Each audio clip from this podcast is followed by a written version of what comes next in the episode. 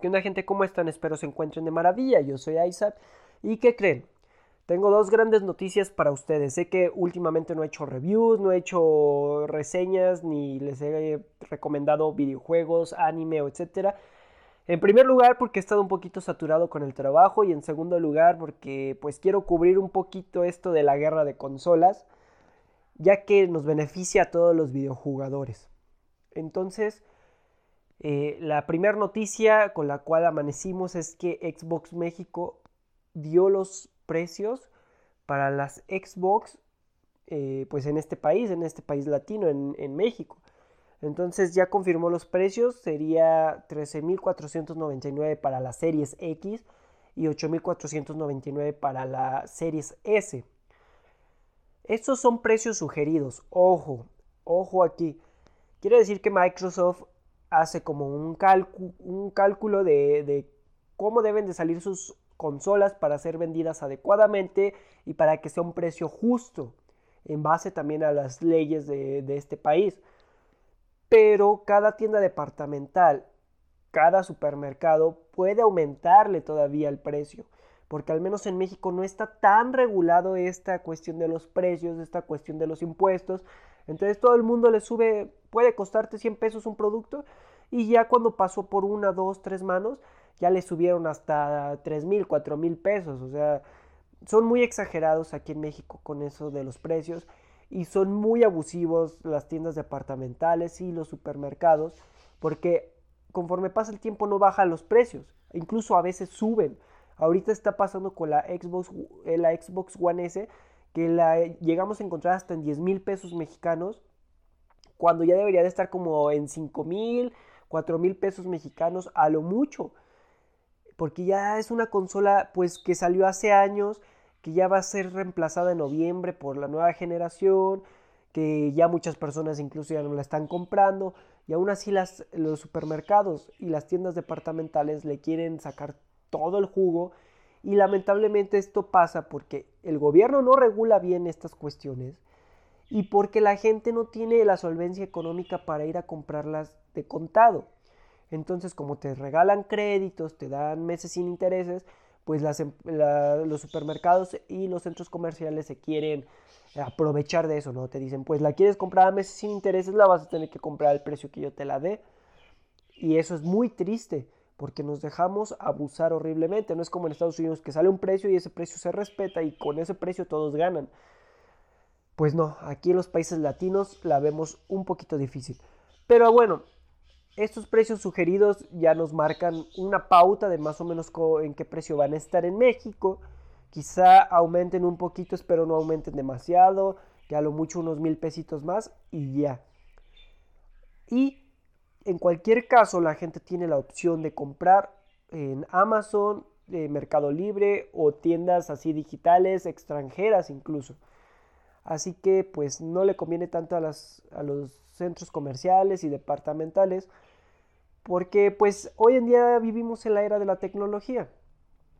Aún recuerdo cuando salió la PlayStation 3, yo, yo la vi en 17 mil pesos en tiendas como Chedraui, Soriana, en 17 mil pesos en precio de salida en ese entonces, o sea, 17 mil pesos de, ese entonces era muchísimo dinero, chavos. Era un dineral. Básicamente solamente se la podía comprar pues gente clase media, media alta, tirándole a clase pudiente. Obviamente la, la, economía no estaba tan inestable, incluso pues una persona de clase media baja podría aventarse en la mesa sin intereses, hacer su ahorro y comprarla y no le afectaba tanto pero aún así era un abuso. Era una PlayStation 3 que después se vio que salieron defectuosas. Eh, y era la FAT, ni siquiera era la Slim, ni siquiera era la Pro. Digo, ni siquiera era la Slim o las versiones mejoradas de la Slim. No, no, no. Era la FAT, la, la feita, la que venía con defectos, etc. Entonces se me hace muy triste cómo abusan. Porque tú la compras en 17 mil pesos y automáticamente se empieza a devaluar desde que la sacas de la caja. Ah, pero la tienda departamental 10 años después te vende la misma consola en el mismo precio, incluso más cara. O sea, es como de, güey, es absurdo cómo manejan los precios en los países latinos. al menos aquí en México, es tan, tan tonto. Y lo peor es que como, como compradores seguimos fomentando ese abuso. Habiendo eh, tiendas departamentales extranjeras, incluso como Amazon, que te las puede dejar más baratas, te dan meses sin intereses, te dan regalos todavía. O sea, te, tienen muchos beneficios con ese tipo de tiendas y todavía la garantía es muchísimo mejor en este tipo de tiendas.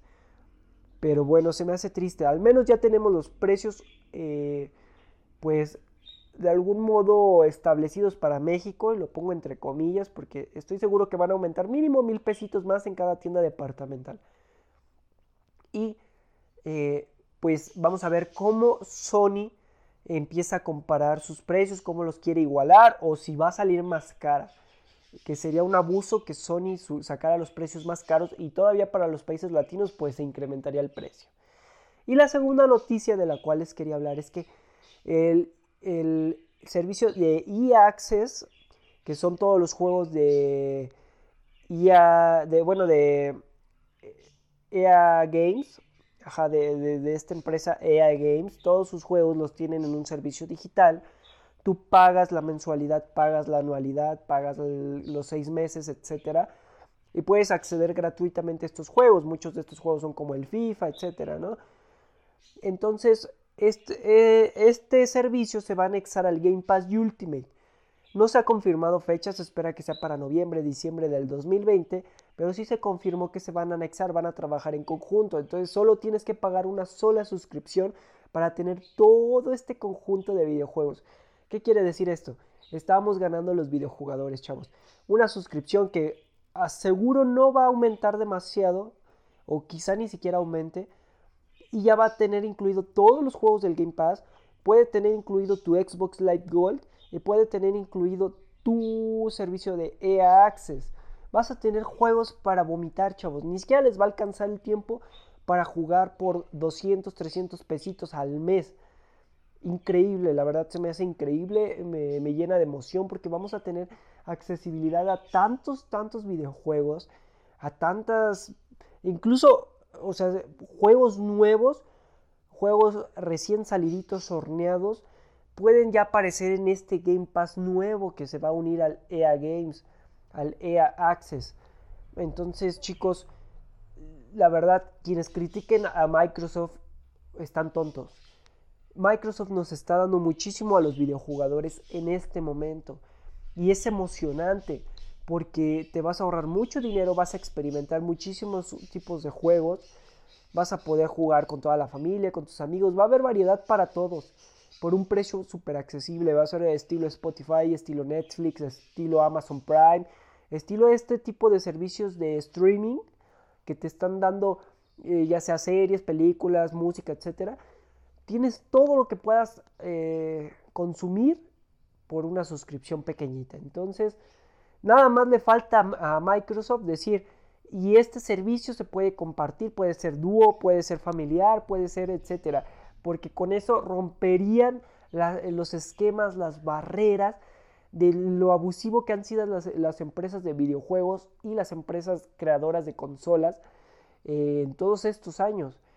O sea, imagínate, un videojuego te lo venden en 2000 y no digo que no valga la pena comprarlo en 2000 pesos. Pero si ya vamos a irnos por lo digital, pues la gente va a preferir estar comprando digital, rentar, mínimo rentar. Vas a tener ahí todos los videojuegos que quieras. Y si todavía te anexan a esto, que puedes comprarlos en dúo, con algún colega, en, servicio familiar, con tus primos, tus tíos, etcétera. Uh, maravilla de, servicio. O sea, va a venir a romperlo por completo. Y esto lo hacen porque le faltan eh, exclusivos a Microsoft. Quizá en el 2021, 22, 23 van a salir exclusivos buenos, pero en el momento le faltan exclusivos y quiere compensarlo dándonos el mejor precio-beneficio en los servicios digitales. Y se lo agradezco muchísimo a Microsoft. Y espero no estén escuchando al canario de mi mamá. Tiene un canario por aquí que está sonando fuerte, fuerte. Las mañanas se levantan con mucho ánimo y empiezan a cantar con todo lo que da. Y bueno chicos, solo quería mencionarles esto. Eh, espero les haya gustado, que lo comente. Eh, mándenme mensajito debatiendo si ustedes lo ven como algo bueno, como algo malo. Yo, los leo y créanme que les mando mi, comentario a su comentario, mi respuesta eh, en el siguiente podcast. Eh, los invito a seguirme en Anchor, en Google Podcast, en Spotify como ISAP TV, también en mis redes sociales como Instagram o Facebook, también me pueden seguir, aparecen como ISAP TV. Y bueno chicos, nos estamos viendo, hasta luego.